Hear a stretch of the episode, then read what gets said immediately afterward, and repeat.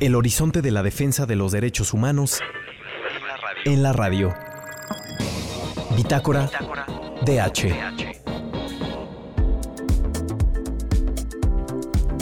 Muy buenas tardes, ya estamos aquí en Bitácora DH, su programa de derechos humanos aquí en Ibero 99. Ya es la una y media de la tarde, yo soy Ilana Rivera y estoy hoy aquí en cabina con Frida Nettel. Frida, ¿cómo estás? Hola Ilana, muy bien, muy contenta de estar aquí en cabina y mucho gusto de saludarte a ti y a la audiencia. Qué linda. También está con nosotros vía remota Emi, Emi Cruz, que no nos puede acompañar, pero aquí está. ¿Cómo estás, Emi? ¿Nos escuchas?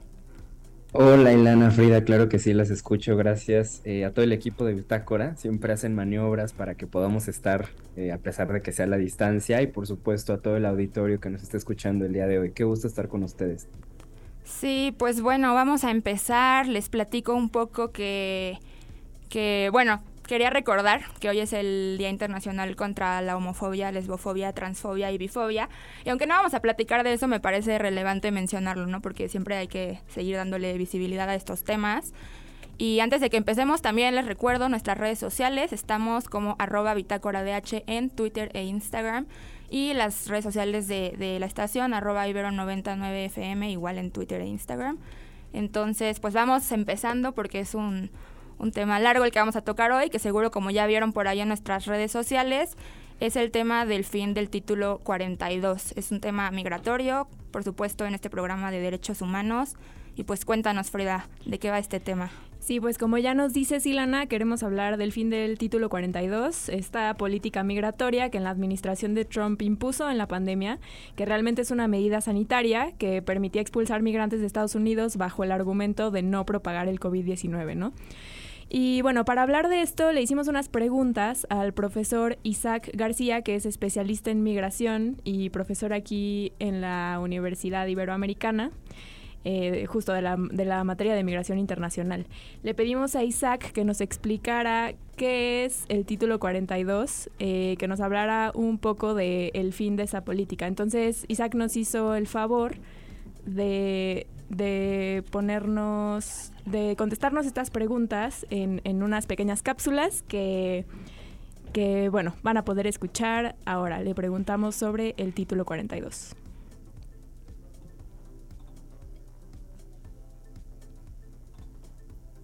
El título 42 es una ordenanza de salud pública de los Estados Unidos de América, la cual fue concebida originalmente como una forma de protección al impedir el paso de personas o bienes que pudieran convertirse en agentes de propagación de enfermedades infecciosas, que representaran así una amenaza a la seguridad nacional. El gobierno de Donald Trump revivió esta ordenanza y la aplicó en términos migratorios, lo que en la práctica significó que aquellas personas que buscaban entrar a Estados Unidos en el contexto de la pandemia de COVID-19 no tuvieran oportunidad de contar con un juicio migratorio, ya que título 42 sustituyó cualquier ley migratoria, provocando así deportaciones masivas en clara violación de los derechos humanos de las personas migrantes.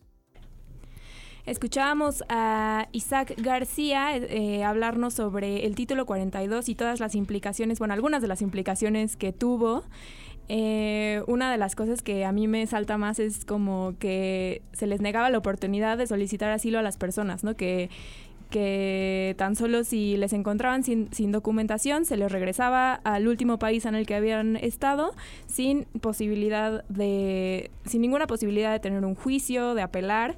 Y bueno esto es muy problemático no ustedes qué opinan compañeros pues es que justo creo que abrió como este espacio para muchas violaciones de derechos humanos también. Y digo, al final ahorita vamos a hablar un poco más de eso porque está presente tanto en el título 42 como en el título 8 esto de las violaciones a derechos humanos. Pero justo yo estaba viendo cifras de que con, con el título 42 hubo mm, alrededor de 158 mil detenciones. Y, y, aparte es esto, ¿no? Como detenciones y deportaciones express. Ni siquiera había como el proceso que, que se suele llevar. Entonces, pues fue eso, como que se volvió como algo muy, este, hasta de, sin trámite, ¿no? Y, y, abre espacio para muchas violaciones de derechos humanos, para muchos abusos. Entonces creo que eso es también, ahorita vamos a volver a, a, escuchar a Isaac hablar de esto, pero creo que es lo relevante igual, ¿no? Sí, totalmente de acuerdo y, y yo creo que también es relevante mencionar el hecho de la dinámica de las personas migrantes cuando se dan este tipo de medidas, ¿no? Bien mencionaba Frida que en el discurso oficial se tiene contemplado que es una medida sanitaria, ¿no? En donde la ambición, el objetivo es controlar la pandemia, controlar los contagios, etcétera.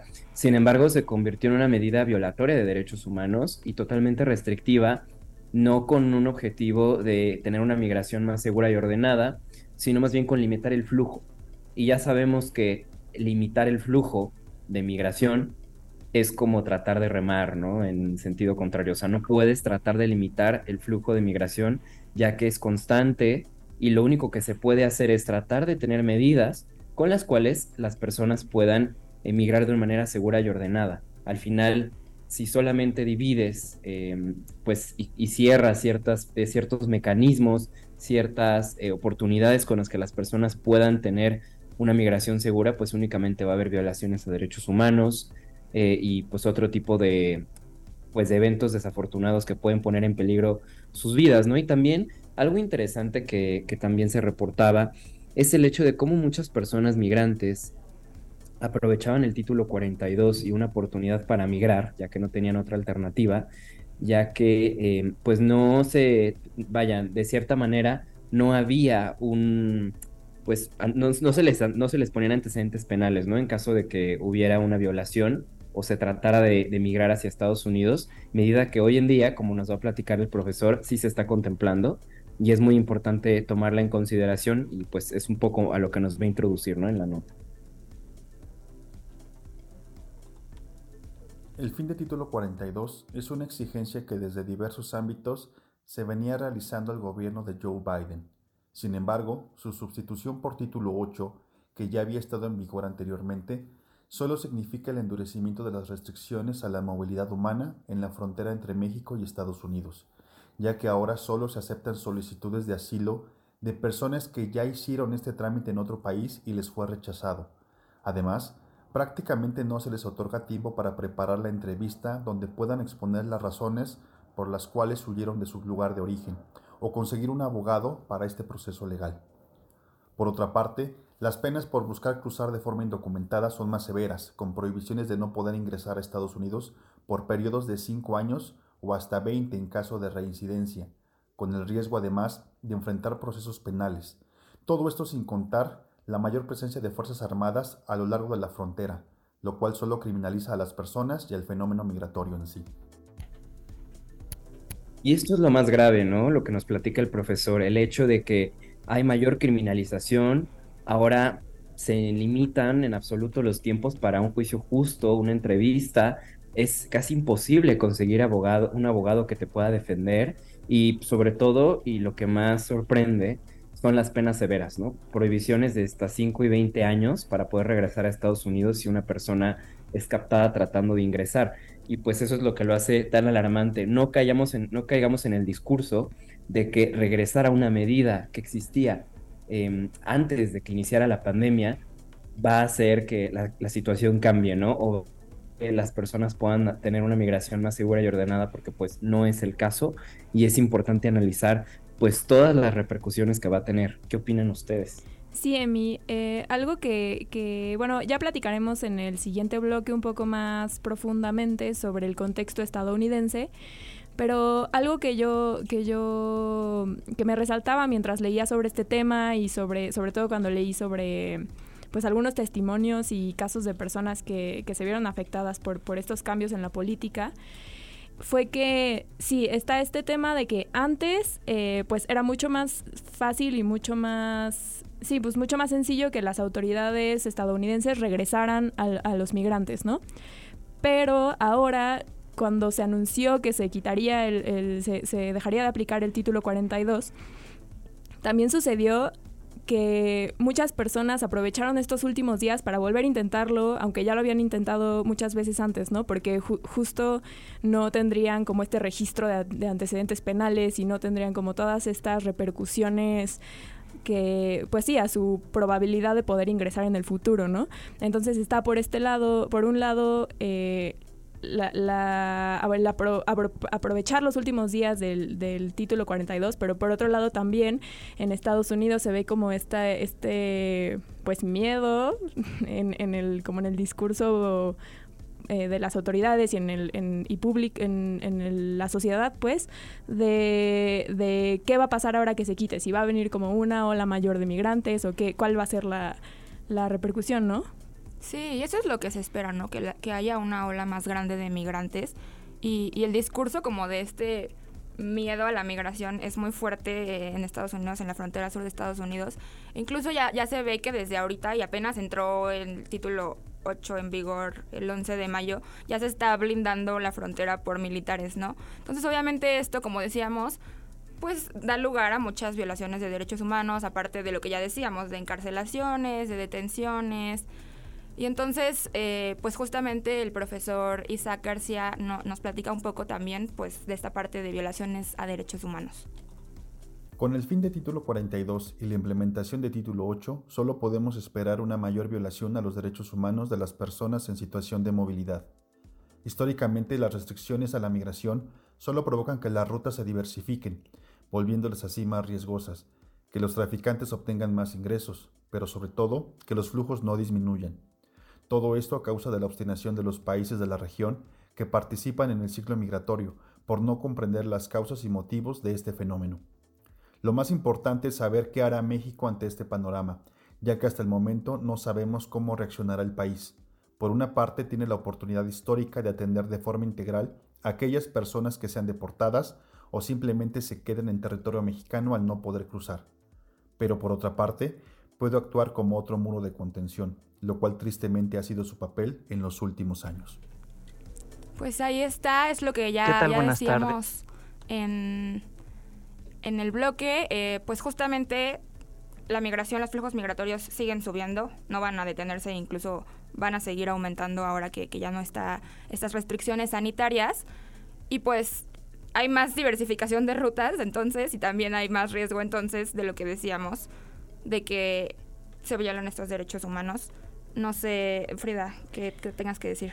Sí, al final creo que tenemos que ver el fenómeno migratorio como algo que ha sucedido siempre, ¿no? Es algo que ha sucedido siempre independientemente de, la organización política de los países, de, las fronteras, o sea, desde siempre. Es, es un poco la base en la que se ha construido la humanidad, ¿no? La migración. Entonces, las políticas como tan restrictivas y que buscan, como decía Emi, frenar algo que al final es como remar, remar contracorriente, sabemos que no van a tener efectos, pues, a largo plazo, no van a tener efectos en el bienestar ni de la población que, que de los países que reciben migrantes, ni de las personas que buscan un mejor lugar en donde vivir. Y, y, pues eso, ¿no? Un poco tomar en cuenta eso y tomar en cuenta que, como decía el profesor, eh, los países tienen esta obstinación que pues al final sí viene un poco de, de lo que decía Silana, ¿no? Como esta retórica del miedo al, a la migración, esta obstinación de ver las causas y motivos del fenómeno que se alimenta mucho de pues de retóricas racistas, xenofóbicas, clasistas, etcétera. Emi. Sí, y es, algo muy importante que también se debe destacar, es que ya hay movilización y ya hay movimiento por parte de Estados Unidos y México para tratar de analizar cómo se pueden frenar estas medidas, ¿no? La American Civil Liberty Association em, de Estados Unidos ya demandó al gobierno de Estados Unidos por esta nueva regla de asilo en la cual pues ninguna persona eh, puede solicitar asilo en Estados Unidos si no lo ha hecho previamente en otro país, ¿no? Puede ser México. E igualmente no se habla tampoco de que hubo una crisis humanitaria en, Estados Unidos previo a que se liberara eh, este artículo 42. Em, y pues obviamente esto también preocupa, ya que por supuesto las personas migrantes les llega esta información y diariamente analizan si toman la decisión de irse a Estados Unidos o no. Y es muy importante pues darle seguimiento ¿no? a la situación día con día. Sí, pues es que está cañón. O sea, yo justo ayer lo, lo comentaba con unas compañeras y me decían, pero es que entonces no entiendo, ¿qué, qué está peor, el 42 o el 8? Yo decía, como es que, pues están, los dos están fatales, ¿no? O sea, los dos dan estos espacios a violaciones a derechos humanos, los dos están intentando justo limitar y controlar estos flujos de los que hablamos que pues en realidad no están resolviendo nada. Entonces, eso es lo problemático, yo creo, y lo interesante de este tema, ¿no? Y, y por ahí el profesor Isaac ya planteaba esta, esta pregunta de qué va a hacer México, porque pues por supuesto que hay que hablar de cooperación también entre estos dos gobiernos. Y eso lo vamos a abordar justamente en el próximo bloque. Mientras, quédense con nosotros, vamos a irnos a canción y nos vemos en el bloque 2. Estamos de vuelta en Bitácora DH. Eh, es la 1.49 de la tarde aquí en la Ciudad de México y les recordamos que pueden encontrarnos en redes sociales, en Twitter e Instagram como Bitácora DH y como Ibero99FM. Acabamos de escuchar esta canción clandestina de Silvana Estrada, un cover feminizado de la canción clandestino de Manu Chao. Tenía rato que Ilana y yo queríamos poner esta canción en Bitácora, al fin se nos hizo ponerla y pues viene muy de acuerdo con el tema del que estamos hablando hoy en el programa de hoy. Eh, el, el bloque pasado escuchábamos eh, algunos comentarios del profesor Isaac García sobre el fin del título 42 y las implicaciones que esto tiene en temas de derechos humanos de las personas migrantes. Eh, pues para continuar con este, con este bloque, Emi nos va a introducir a lo, que sigue. Sí, eh, bueno, pues justamente gracias Frida. El siguiente también es profesor de la Universidad Iberoamericana, tiene una, cuenta con una maestría en migración Enrique Darson y pues por supuesto es especialista en estos temas, sobre todo también en, la situación de Estados Unidos, conoce muy bien la coyuntura doméstica de este país em, y pues nos va a introducir también a cuál es la situación eh, de la relación bilateral y un poco lo que pasa eh, desde allá y cómo se relaciona con México.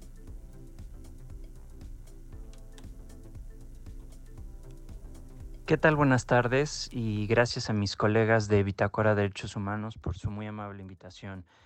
Eh, existen restricciones vigentes eh, por el gobierno de Estados Unidos ahora que el título 42 desapareció. Por ejemplo, los migrantes no pueden pedir asilo en Estados Unidos a menos que prueben que pasaron por un tercer país que les haya negado dicho proceso. Solo se hacen excepciones por emergencias médicas o por personas que utilizan una app oficial del gobierno para pedir una cita. Desafortunadamente muchas de estas no se concretan. Uh, algunos otras medidas que se han dado. Eh, la administración Biden acaba de anunciar que abrirá centros regionales en Colombia y Guatemala eh, para comenzar procesos de asilo y hacer una verificación. Eh, de que los solicitantes tienen el mérito suficiente para acceder a, dicho asilo. Estados Unidos busca que países aliados como Canadá y España ayuden a tomar a más refugiados, pero no será suficiente. Eh, Estados Unidos, en mi análisis, está en un momento de creación de empleo y estabilidad económica muy importante que requiere trabajadores. Estos deberían incluir a centro y sudamericanos hay los medios para pagarles un salario digno y al mismo tiempo protegerlos como garantes de refugio. Desafortunadamente no es una visión popular dentro del país y se vienen elecciones presidenciales en 2024. el actual momento en la frontera será utilizado por candidatos como Donald Trump, eh, Ron DeSantis y Mike Pence para evidenciar un supuesto descontrol de parte de la administración Biden para ganar las elecciones a partir de una retórica de racismo y miedo al otro. Muy desafortunado, eh, pero hay los medios para avanzar y para garantizar refugio a todos estos migrantes que, eh, que tienen los méritos para acceder a los Estados Unidos. Muchas gracias. Sí, bueno, el profesor enumera elementos bastante importantes que, por supuesto, tenemos que entender este discurso de odio que utilizan muchos políticos de Estados Unidos para cerrarle las puertas a personas migrantes, em, como lo que es una intención de conseguir votos, ya que pues se acercan las próximas elecciones en este país y han adoptado esta narrativa racista, xenófoba, eh, para tratar de em, atraer votos y por supuesto también em, pues buscar limitar, ¿no? De cierta manera, eh, otros campos de acción en los que quizás hay necesidad em, de parte de los políticos de Estados Unidos, como es la crisis económica, el costo de vida, la inflación, etcétera, ¿no? Entonces, sí es muy importante nunca perder de vista estos comentarios como el que también emitió John Kennedy hace unos días, en el cual pues atacó a, todas las personas, no solo migrantes, sino también de México, y pues cómo este tipo de discursos se van sumando y, y, van creando una narrativa de otredad, ¿no? En la cual pues se habla, y ya lo hemos discutido en Bitácora, de teorías que parecen sacadas de sueños como la idea del gran reemplazo, ¿no? En la cual los migrantes por parte de otros países que no son Estados Unidos van a sustituir a las personas blancas de Estados Unidos, lo cual pues es ridículo, ¿no? Em, no sé, ¿qué, qué, les, ¿qué opinan ustedes de esta situación? Sí, Emi, muy, muy de la mano con lo que dices y retomando lo que hablábamos un poco en el, en el bloque pasado sobre la criminalización de la, de la migración, eh, a mí me parece muy importante eh, retomar esto y retomar también lo que decía el profesor sobre que Estados Unidos está en un momento de construcción de estabilidad y de empleos, ¿no? Entonces, ¿cómo al final, eh, al criminalizar la migración, no es que o sea, no es que están, estén pensando que los migrantes ya no van a llegar y entonces ya no van a necesitar estos trabajadores que llegan a Estados Unidos. Al contrario, ¿no? Eh, es la, la migración indocumentada permite que este sistema se siga alimentando de estas personas que llegan a un país, eh, son invisibilizadas, no tienen derechos, no tienen documentos y entonces pueden seguir pagándoles salarios precarios, eh, teniéndolos en condiciones laborales igual precarias. Entonces, esta criminalización como también le sirve al, al y, las retóricas de, de odio, de, de, de, racismo, etcétera, le sirve al sistema económico estadounidense para seguir, pues sí, nutriéndose de, de esta mano de obra barata y, y que pueden pues no, no reconocérseles sus derechos. Además, a mí siempre con estos temas me acuerdo de justamente con el profesor Isaac que, que escuchábamos en el bloque pasado, eh, yo en su clase de migración aprendí mucho sobre, sobre lo que implica la regularización de los migrantes en un país, ¿no? Y al final, si tú regularizas a los migrantes, ya no los puedes tener en estas condiciones precarias, pero sí puede haber una, una relación, pues, ganar-ganar, si lo vemos en términos pues más prácticos, ¿no? En la que tanto las personas tienen derechos laborales, tienen derechos en general, y el país, además de satisfacer su necesidad de mano de obra, pues aumenta su, su recaudación fiscal, ¿no? Entonces también como no solamente verlo de una manera como humanitaria, que sí, sí es algo que no debemos de, perder de vista, sino que también reconocer que hay beneficios en el reconocimiento y, la, pues y la, el reconocimiento y la documentación de, de los migrantes. Sí, yo también quiero como eh, partir de ahí para decir como que cuando hablamos de migración muchas veces pensamos justamente solo como en migrantes con razones económicas y también cuando hablamos de migración Estados Unidos, México, podemos pensar que solo hablamos de personas eh, desplazadas mexicanas, ¿no? Y, y ahora yo veía que justo se están documentando en estos momentos ya alrededor de 660 mil personas que están estancadas en la frontera México-Estados Unidos. Y de esas personas, eh, pues muchas de ellas vienen de Haití, de Venezuela, de Guatemala, de Cuba. Son personas que están huyendo de violaciones masivas a derechos humanos en sus países y que también muchas de ellas están intentando solicitar eh, pues ser esta figura de refugiados, ¿no? Que también es algo pues que ya es diferente a la figura del migrante. Y y lo que está pasando es que hay ciertos campos eh, en la frontera en donde se están quedando muchas de estas personas desplazadas y que son campos que en realidad están en condiciones inhumanas y medio funcionan, por así decirlo. Hay mm, estas cosas como de comida, atención médica que están siendo proveídas por pues la sociedad civil y por ciertas organizaciones, pero sí remarcar que los gobiernos, tanto el de México como el de Estados Unidos, pues no está cumpliendo con esta eh, obligación internacional de dar asistencia y protección a la gente que está pues intentando eh, tener asilo en otro país, ¿no? Entonces creo que también eso es bien importante cuando hablamos de cooperación entre, entre gobiernos. Y Emi, no sé si quieras decir algo como para ir cerrando. Sí, por supuesto. Bueno, eso que mencionas es muy importante, la cooperación entre gobiernos, que al final ha habido, eh, pues ha sido desde el inicio de la presidencia de Andrés Manuel López Obrador, pues una montaña rusa de políticas que eh, hasta cierto grado han sido bastante criticadas, otras han sido elogiadas. Y pues por parte de México, pues se, debe mencionar que pues al final se está tratando de hacer o se busca de cierta manera em, regularizar este proceso, pero es casi imposible hacerlo de manera eh, automática, ¿no?